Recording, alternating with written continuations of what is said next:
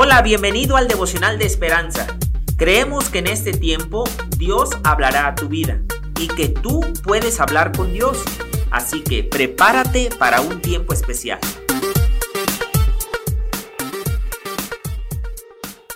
...23 de marzo...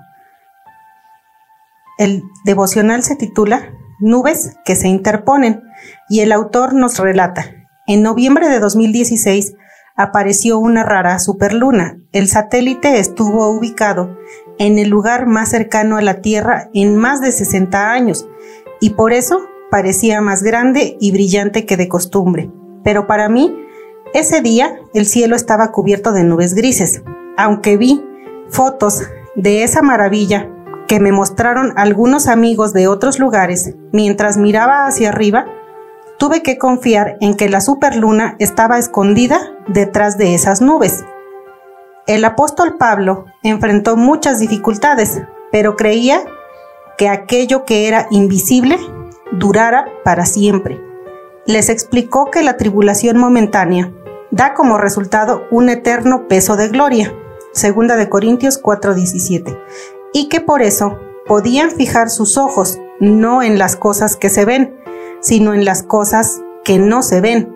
Pablo anhelaba que la fe de los corintios creciera y que aunque sufrieran, confiaran en Dios.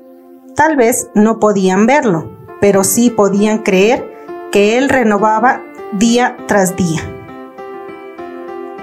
Cuando observé las nubes aquel día, sabiendo que la superluna estaba escondida, pero que seguía estando allí, pensé como Dios es invisible, pero eterno Además, me propuse que la próxima vez que me viera tentada a creer que el Señor estaba lejos, fijaría mis ojos en lo invisible.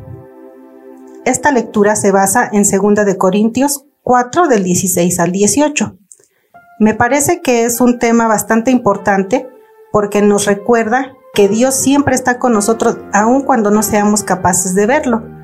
Em, Creo que debemos mantenernos en constante oración pidiéndole al Señor que nos deje verlo o sentirlo aun cuando nuestros sentidos o nuestros ojos no lo puedan apreciar.